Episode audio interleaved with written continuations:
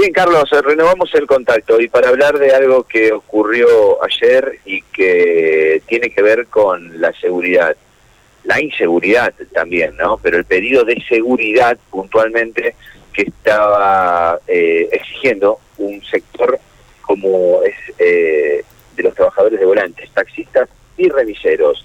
Fueron finalmente recibidos por eh, autoridades del Ministerio de Seguridad, justamente en la sede de dicha cartera, allí en calle Primera Junta, y en el lugar, bueno, dialogaron con referentes taxistas autoconvocados, no solo taxistas, sino también remiseros de Santa Fe y de Santo Tomé. Recordará que estos trabajadores del volante, Carlos, hace una semana y algunos días se manifestaron vehementemente pidiendo seguridad en la cabecera Santa Fecina del puente carretero. Esta es la serial que une Santa Fe y Santo Tomé cortando el tránsito hasta tener respuesta. Bueno, la respuesta fue una reunión. Esa reunión se concretó ayer. En la misma participaron el subsecretario de Prevención Gustavo Pucheta, el coordinador provincial de Seguridad Social Facundo Bustos, también estuvo presente gente de la Municipalidad de Santa Fe. Justamente me propongo escuchar la palabra de Facundo Bustos, el coordinador provincial de Seguridad Social, respecto a las sensaciones de este encuentro. Eh, estaba de parte de la municipalidad Guillermo Álvarez. Bueno, escuchamos los reclamos que tenían para hacernos, quedamos en que 20 días íbamos a volver a juntarnos. Les propusimos mejorar el tema de los corredores de taxis y remises que tenemos en la ciudad. Y otra cuestión que, bueno, que va ahí es el protocolo de que ellos llaman a la central de ellos, a la base de ellos, una vez accionado el botón de pánico, y ahí el 911. Quedamos en que íbamos a estudiar algunas alternativas para que la, comunicación sea más efectiva, especialmente los protocolos. Y bueno, también quedamos en detectar algunos puntos calientes para, para trabajar nosotros con el precinto en cuanto a seguridad pública y bueno, reuniones de trabajo periódicas para ir avanzando en, estas cuestiones.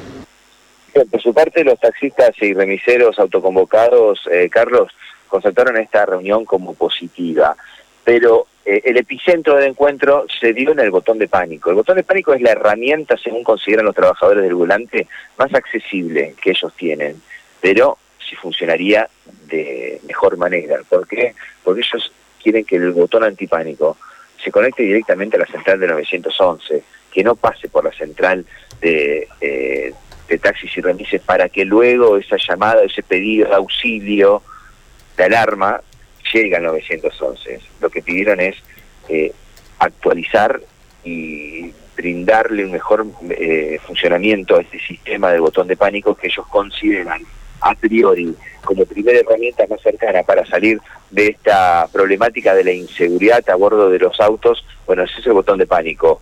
Francisco Ibarra es el referente de los trabajadores de volante autoconvocados, bueno, que dio sus sensaciones sobre la reunión. Ah, éramos cuatro, tres taxistas y Hernán, el dueño de la remisería Luján.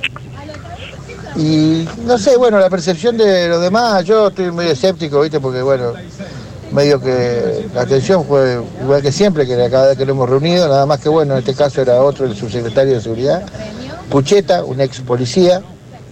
Eh, a mí me dio la impresión de que el tipo estaba comprometido, interesado, eh, a los demás le impresionó de la misma manera.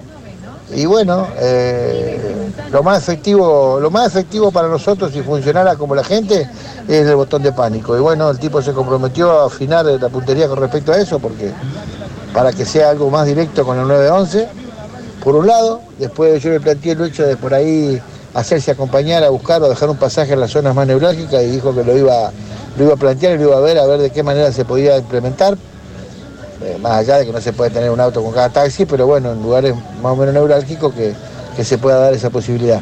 Y Hernán, bueno, pidió por su lado el botón de pánico para lo de Santo Tomé y bueno, él, le dio las pautas para que él empiece a tramitar ese tema y ellos se lo van a gestionar.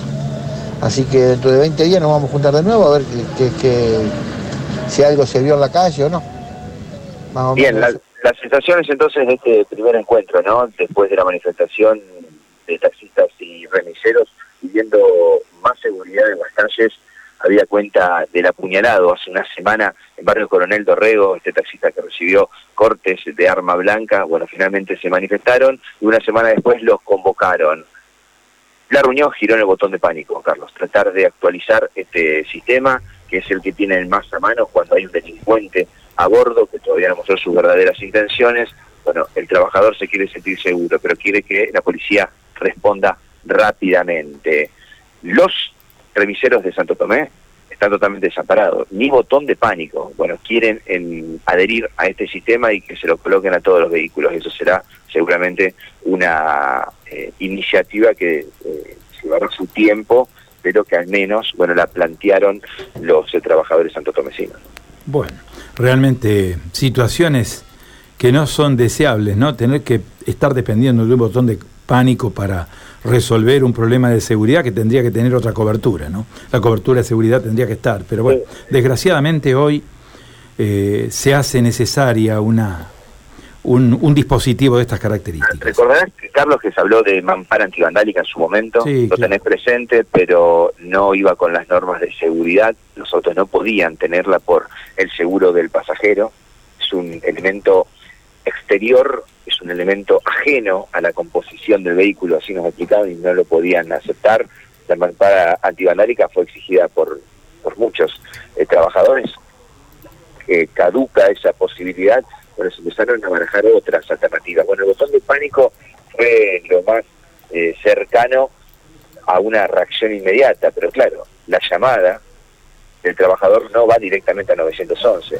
Entonces, se veían muchas veces los trabajadores apretando el botón de pánico y siendo robados al mismo tiempo porque la policía no llegaba, demoraba mucho en ir hasta el lugar. Bueno, tampoco hay tantos patrulleros en la ciudad para llegar a un punto o a otro. Bueno, así están trabajando, ¿no? Los eh, empleados, en realidad, trabajadores del volante, que una vez que tienen un pasaje y este pasaje decidió robar, me parece que no hay herramienta que lo salve, ¿no? Sí, claro. Matías, muchísimas gracias, ¿eh? Hasta luego. Chau, chau. Matías de Filipis, entonces, reportando novedades. Bueno, hemos traspuesto.